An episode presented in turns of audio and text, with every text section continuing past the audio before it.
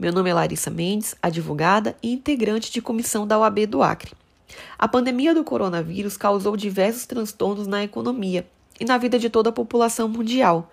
Milhares de famílias perderam seus entes queridos, pais, mães, filhos, netos.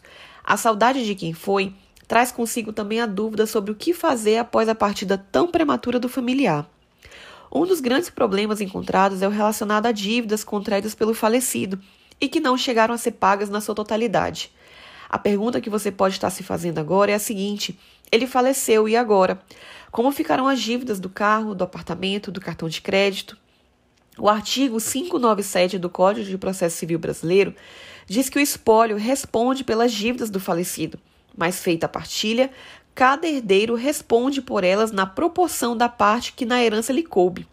Em geral, as dívidas do falecido devem ser pagas com os bens deixados pelo mesmo, ou seja, a herança responde por dívida.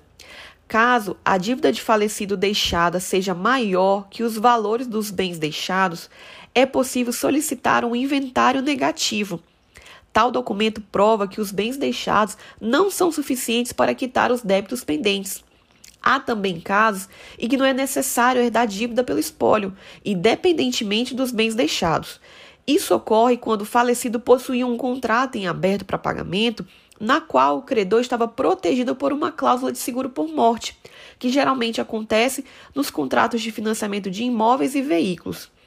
Já nos casos de crédito consignado, em que o empréstimo é descontado diretamente na folha de pagamento, a situação muda e ela é mais benéfica para os herdeiros.